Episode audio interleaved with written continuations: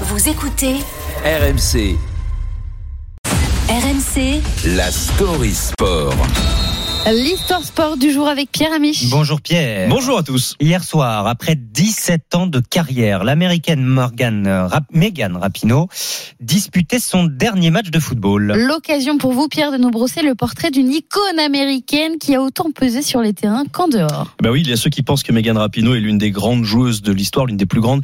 Et puis il y a ceux qui pensent qu'elle est plus que ça. Côté sportif, d'abord, son palmarès est étourdissant. Championne olympique, double championne du monde, ballon d'or, 203 sélections et 63 buts avec les États-Unis, dont 6 lors du mondial 2019 face aux Bleus. Justement, en quart de finale, elle inscrit un doublé et fait craquer Jeannot Rességui.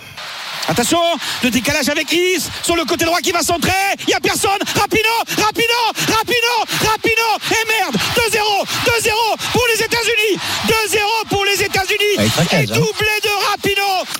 Grâce à lui, la joueuse va devenir une vedette internationale. Ce petit bout de femme, elle, ses cheveux roses coupés courts, ses célébrations de buts grandiloquentes et ses prises de parole parfois théâtrales. Neuf jours après son doublé, la voilà de nouveau décisive cette fois en finale de Coupe du Monde. It's Rapino against Van Veenendaal. It's 1-0.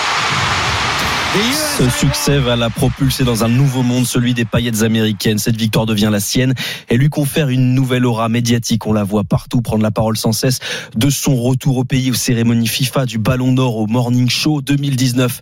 C'est la Rapinomania. Contrairement aux autres sports, le football a une occasion unique de vous servir de lui pour changer le monde. Vous devez agir pour votre communauté tous les jours. Comment vous rendre euh, votre communauté meilleure? Comment rendre les gens autour de vous meilleurs?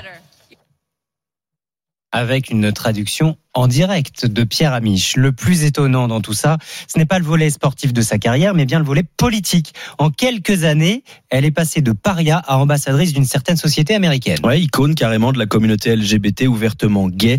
La réduire à ce qu'elle est lui ferait offense parce que sa carrière est une longue suite de succès, mais surtout de combats. Parmi un eux, un va devenir central, l'égalité des droits. Elle dénonce l'injustice raciale, la politique de Trump, soutient l'avortement, la communauté transgenre et son image devient une caution. Donald Trump en fait une cible, Biden un étendard. Elle est mise en avant pour ce qu'elle est et ce qu'elle dit. Le football n'est plus aussi important. D'ailleurs, ses performances sont moins reliées que ses discours. Illustration en 2021 à la Maison Blanche. Terminée la rapino moraliste. Cette fois, elle se sert de sa nouvelle popularité pour dénoncer à raison les inégalités de salaire entre les hommes et les femmes. Je suis membre de la communauté LGBTQ avec des cheveux roses. Et vu d'où je viens, je ne pouvais pas imaginer être à la Maison Blanche. Mais je suis aussi sportif professionnel. J'ai contribué avec mes coéquipières à remporter quatre Coupes du Monde et quatre médailles d'or olympiques. Malgré toutes ces victoires, je suis toujours moins payé que les hommes qui font le même boulot que moi.